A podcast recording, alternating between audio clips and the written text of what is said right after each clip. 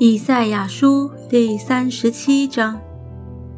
西西家王听见，就撕裂衣服，披上麻布，进了耶和华的殿，使家宰以利亚敬和书记舍伯纳，并祭司中的长老都披上麻布，去见亚摩斯的儿子先知以赛亚，对他说：“西西家如此说。”今日是极难责罚临入的日子，就如妇人将要生产婴孩，却没有力量生产；或者耶和华你的神听见拉伯沙基的话，就是他主人亚述王打发他来辱骂永生神的话，耶和华你的神听见这话，就发斥责。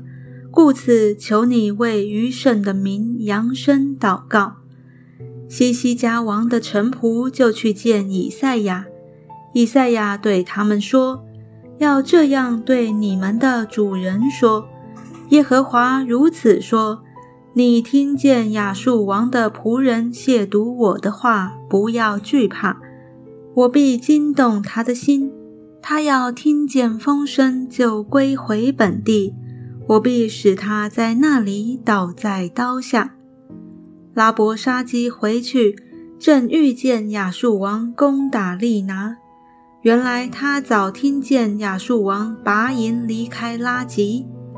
亚述王听见人论古时王特哈加说，他出来要与你征战。亚述王一听见，就打发使者去见西西家，吩咐他们说。你们对犹大王西西家如此说：不要听你所倚靠的神欺哄你说，耶路撒冷必不交在亚述王的手中。你总听说亚述诸王向列国所行的，乃是进行灭绝。难道你还能得救吗？我列族所毁灭的，就是歌散、哈兰、利色。汉属提拉萨的伊甸人，这些国的神何曾拯救这些国呢？哈马的王、雅尔拔的王、西法瓦因城的王、西拿和以瓦的王都在哪里呢？西西家从使者手里接过书信来看完了，就上耶和华的殿，将书信在耶和华面前展开。西西家向耶和华祷告说：“坐在厄基路伯上万军之耶和华以色列的神呐，你唯有你是天下万国的神，你曾创造天地。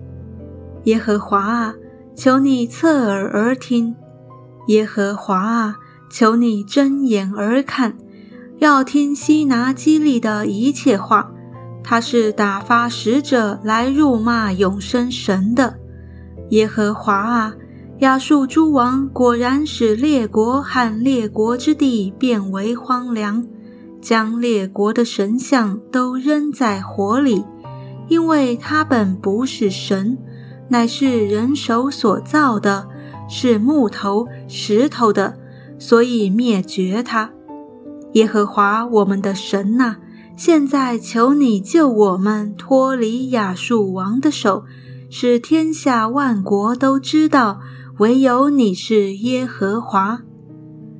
亚摩斯的儿子以赛亚就打发人去见西西家，说：“耶和华以色列的神如此说：你既然求我攻击亚述王西拿基利，所以耶和华论他这样说。”西安的处女藐视你，嗤笑你；耶路撒冷的女子向你摇头。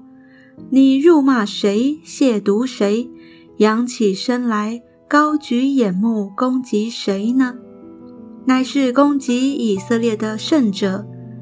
你借你的臣仆辱骂主，说：“我率领许多战车上山顶，到黎巴嫩极深之处。”我要砍伐其中高大的香柏树和佳美的松树，我必上极高之处，进入肥田的树林。我已经挖井喝水，我必用脚掌踏干埃及的一切河。耶和华说：“你岂没有听见我早先所做的，古时所立的吗？现在借你使坚固城荒废，变为乱堆，所以其中的居民力量甚小，惊惶羞愧。他们像野草，像青菜。”如房顶上的草，又如田间未长成的禾稼。你坐下，你出去，你进来，你向我发烈怒，我都知道。因你向我发烈怒，又因你狂傲的话达到我耳中，我就要用钩子钩上你的鼻子，把嚼环放在你口里。使你从原路转回去，以色列人呐，我赐你们一个证据：你们今年要吃自身的，明年也要吃自长的。至于后年，你们要耕种、收割、栽植葡萄园，吃其中的果子。由大家所逃脱余剩的，人要往下扎根，向上结果。必有余剩的民从耶路撒冷而出，必有逃脱的人从锡安山而来。万军之耶和华的热心必成就这事。所以耶和华论亚述王如此说：他必不得来到这城，也不在这里射箭，不得拿盾牌到城前，也不筑垒攻城。他从哪条路来？必从那条路回去，必不得来到这城。这是耶和华说的。